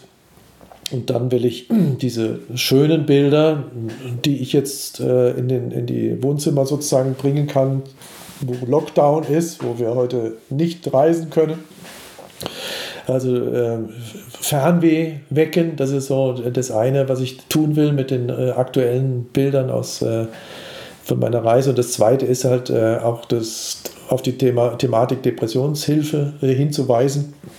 Auch wieder ein, leider ein aktuelles Thema zurzeit in Lockdown-Zeiten, weil äh, so Begriffe wie ähm, Kontaktbeschränkung oder soziale Isolation, die ja sogar von der Kanzlerin gewollt werden, äh, sind natürlich für jemanden, der an Depressionen erkrankt ist, äh, ja, das kann lebensgefährlich sein. Mhm. Und, äh, und, dann noch jetzt im Dezember, dunkle Jahreszeit. So, das, das haben wir noch, Winterdepression mhm. und alles Mögliche. Also es ist wirklich heikel und äh, das ist auch etwas, was, äh, da schreit ja keiner laut, sondern das ist ja im Verborgenen findet da etwas statt und da müssen wir, da muss das Umfeld aufpassen, da müssen wir äh, aufmerksam und achtsam sein, äh, weil oft hat jemand, der an Depressionen erkrankt ist, das habe ich an meinem Sohn gesehen, dann auch gar nicht mehr die Energie und äh, so den Drive, äh, da jetzt irgendwie äh, sich selber drum zu kümmern. Ja? Und insofern, glaube ich, ist das Umfeld, also ist das Umfeld, das soziale Umfeld gefordert und wir müssen wissen, was da passiert, wie auch die ähm, Symptome sind und ähm, äh, etc. und helfen können. Und da kann ich nur jedem, jedem empfehlen, jeder, der irgendwo mit dem Thema Depression zu tun hat, so früh wie möglich zum Arzt, so früh wie möglich in die Therapie, ähm, auch Genau, was würdest du ganz, ganz praktisch sagen? Also kann man sich da an Hausarzt wenden oder, oder wo würdest du sagen, sollte man sich hinwenden, wenn man merkt, irgendwie, das ist jetzt mehr als wie nur, äh, weiß ich nicht, ein schlechter Tag? Also die Hausärzte wissen heute, was zu tun ist. Mhm. Ja, wenn jemand kommt und sagt, ich habe äh, Probleme, was heißt Probleme? Es ist halt, wenn man zwei, drei Wochen, also über eine längere Zeit einfach niedergeschlagen ist und keine Energie hat und einfach so in Anführungsstriche so ein bisschen äh, depressive Phase hat, äh, so früh wie möglich zum Arzt, äh, der dann weiß, was er tut, hoffentlich, oder auch zum Therapeuten äh, verschreibt oder zum Psychiater gehen etc. Das ist heute, finde ich, äh, ein Psychiater ist vergleichbar mit einem Orthopäden. Also wenn ich Hüftschmerzen habe, gehe ich auch zum Arzt, der mich dann zum Orthopäden verschreibt und so ist es dann auch. Und insofern, das muss passieren und zwar so früh wie möglich. Also um ein praktisches Beispiel zu nennen, mein Sohn äh, hatte dann auch diese langen Phasen, wo er so niedergeschlagen war und hat das dann noch selbst erkannt. Er googelt dann und dann sagt er, ah, ich nehme jetzt mal Johanniskraut. Ne? Google sagt, das sei gut das hätte für mich eigentlich ein Zeichen sein müssen, äh, dass ich sage, okay, jetzt äh, musst du mal, du den Sohn so weit kriegen, dass er mit dir zum Arzt geht und äh, offen das Thema anspricht. Und das habe ich nicht gemacht. Heute würde ich das versuchen. Ähm, und das ist etwas, was ich nur jedem empfehlen kann, so früh wie möglich in, in fachliche Hände und zum Arzt gehen, zum Therapeuten und dann sich da auch behandeln lassen. Es ist behandelbar, das sagen die Experten. Ähm, ich glaube, es ist halt auch äh, es ist, geht auch und ich glaube, es ist auch akzeptiert, wenn man das ähm, ja, in der Gesellschaft, wenn man es ja, also, seinen Freunden ja. sagt, ich denke schon, dass da eine gewisse Akzeptanz da ist, noch nicht so, wie es sein sollte, aber es ist schon was da. Genau, also in meinem äh, Freundeskreis gibt es auch äh, zwei, drei Menschen mit Depressionen ähm, und die reden da auch sehr offen drüber und das hat mir auch geholfen, äh, mich überhaupt mit diesem Thema auseinanderzusetzen. Also das ist, glaube ich, schon, es kommt mehr, aber es ist halt wichtig, das nicht abzutun nach dem Motto, äh, ne, reiß dich mal zusammen oder geh mal raus in die Sonne und dann wird alles gut, sondern nee, es ist halt, wie du sagst, eine Krankheit und genauso wie ich mit einem Rückenleiden oder einem kaputten Zahn jetzt auch nicht selber anfangen werde rumzubohren, ähm, muss man da eben halt zum Profi, zum Arzt äh, und sich therapieren lassen. Und dann kann man entweder damit äh, das überwinden oder zumindest damit lernen, damit umzugehen. Ähm, eine, die ja auch in deinem Film vorkommt, äh, Eva Strehler, die war auch bei mir ähm, bei unserem Podcast äh, Nummer 141 und da spricht sie auch davon, dass sie auch Depressionen hat. Zum Glück auf ihrer Reise durch die USA nicht, aber es ist halt etwas, ähm, womit sie lebt und, und wo sie weiß, wie sie damit umgehen äh, kann und muss und damit eben hat auch einen Weg gefunden, damit zu leben. Ja, das finde ich toll. Und ich freue mich auch, dass die Eva äh, mit dabei ist in dem Film. Und äh, ja, und die offensichtlich, also äh, Motorradfahren tu, tut da offensichtlich ganz gut. Das, das bestätigt die Eva ja auch. Ich habe äh, in der Türkei an der Schwarzmeerküste auf dem Campingplatz in, Kanadien, äh, in Australien getroffen, aus Brisbane der erzählte mir auch abends äh, die Geschichte, dass er auch depressiv ist und äh, an Depressionen erkrankt ist. Und er meinte, äh, vor sieben Jahren äh, hatte er eigentlich schon das Gewehr von seinem Vater im Mund und wollte sich umbringen. Und dann hat man ihm gesagt, du setz dich auf dein Motorrad, kauf dir ein Zelt und dann fahr mal ins Outback. Und dann in Australien. Dann bleibst du da mal ein, zwei, drei Wochen und dann schaust du mal, was passiert. Und er ist losgefahren mit seinem Zelt ins Outback und ist sieben Jahre später sitzt er neben mir am, an der Schwarzmeerküste und war in der Zwischenzeit nicht mehr daheim. Das heißt, er ist einfach weitergefahren. Und er sagte zu mir, er ist äh, immer noch depressiv, ganz klar, die Krankheit hat er noch, aber er hat es im Griff. Und das Reisen und vor allen Dingen das Motorradreisen hilft ihm dabei. Das fand ich so schön, eine tolle Geschichte. Ja, ja sehr schön. Ja, dein Film. Was schätzt du, wann, wann kommt er ungefähr raus und äh, wie kann man ihn finden? Ja, also zunächst mal muss er noch zu Ende finanziert werden. Wir sind schon ziemlich weit. Also genau, du machst eine Crowdfunding-Kampagne. Genau. Drei Viertel äh, ist sozusagen da. Wir, wir, sind auch schon am Nachdenken und am Arbeiten und hin und her, soweit es geht. Ähm, das äh, auf kickstarter.com das ist die Plattform.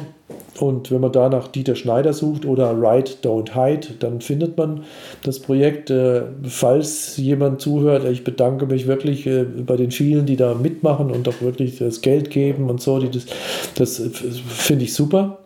Genau, wir verlinken das auch in den Show Notes äh, von diesem Klasse, Podcast. Ja, das ist super, danke Claudia. Das, und äh, ja, ich tue mein Bestes, ich erzähle und äh, will natürlich auch unterhalten mit den Bildern und den Geschichten in dem Film, will aber auch, wie gesagt, Experten zu Wort kommen lassen zum Thema Depressionshilfe.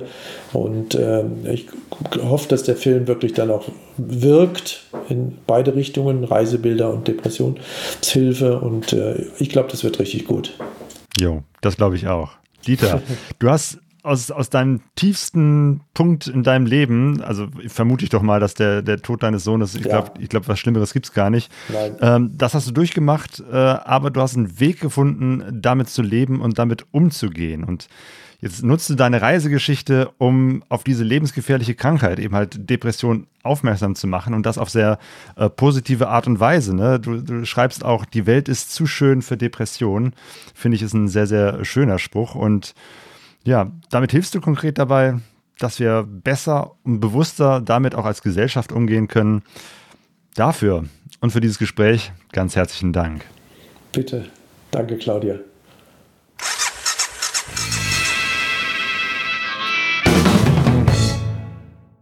Links zum Trailer und zur Fundraising-Aktion von Dieter Schneider findet ihr natürlich auf pegasoreise.de. Und ähm, wo wir schon beim Thema Fundraising sind, wir haben ja ähm, eine Aktion gemacht für das Café Steinbruch, äh, Spendengelder gesammelt. Ähm, ja, Claudio, wie sieht es denn da aus? Was ist jetzt der Stand? Wir haben 1111 Euro zusammengesammelt für das Café Steinbruch, da, wo wir normalerweise jetzt auch unsere äh, Lagerfeuerabende gefeiert hätten. Also diese Veranstaltungsreihe, wo wir Motorradreise-Vorträge zeigen. Das geht natürlich im Moment nicht. Und ähm, das äh, Café Steinbruch ist wie viele andere Cafés, Kneipen und Kulturstätten geschlossen. Und deswegen haben wir eben halt diese äh, Spendenaktion gemacht. Und es ist äh, fantastisch. Ich hätte nicht gedacht, dass wir tatsächlich so eine vierstellige Summe zusammenkriegen. Das ist wirklich großartig und ganz, ganz lieben Dank an alle, die da gespendet haben. Ja, das ist ein wunderbarer Beitrag zur Erhaltung dieser, ja, dieser besonderen Kulturstätte. Jo, heute ist der Heinz rübergefahren und hat den Umschlag mit dem Geld direkt an den Rolf vom Café Steinbruch übergeben. Das ist jetzt äh, auch der letzte Podcast vor Weihnachten, aber nicht der letzte Podcast in diesem Jahr. Wir haben geplant, noch eine Folge zu machen, und zwar ein Interview mit der Ann-Kathrin Bendixen die wahrscheinlich vielleicht dem einen oder anderen äh, unter dem Namen Affe auf Bike bekannt ist. Und ich äh, habe mich mit ihr verabredet am Montag, den 28. Dezember um 20 Uhr auf Instagram. Das heißt, es wird ein Instagram Live-Interview. Deswegen schaut vorbei, findet uns auf Instagram, findet äh, Ann-Kathrin dort und dann könnt ihr sehen, wie wir uns da am 28. Dezember miteinander unterhalten. Also nochmal zwischen den Jahren. Ja, aber jetzt erstmal wieder ein paar Tage zurück äh, in die Vorweihnachtszeit. Ähm, da passt ja auch immer ein Gedicht rein.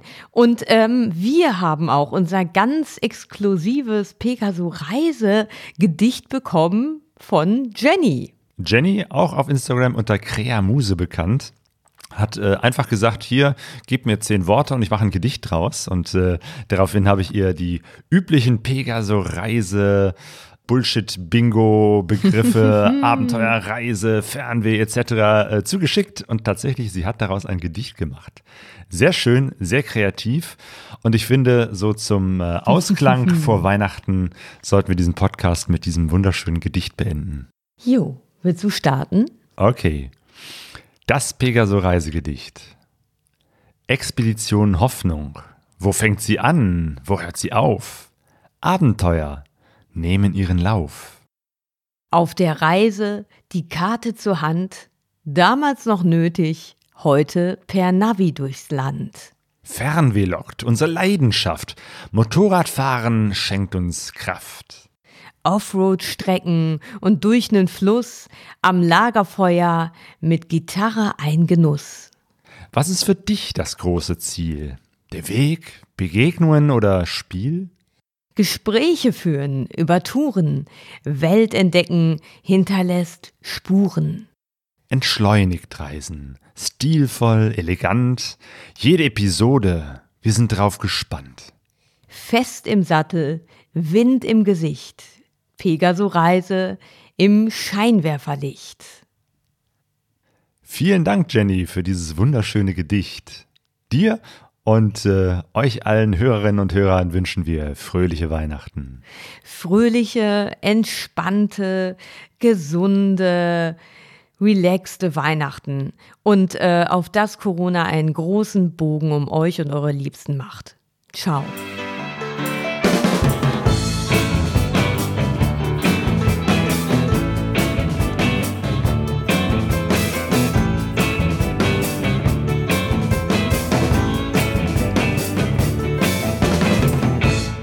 pegasoreise.de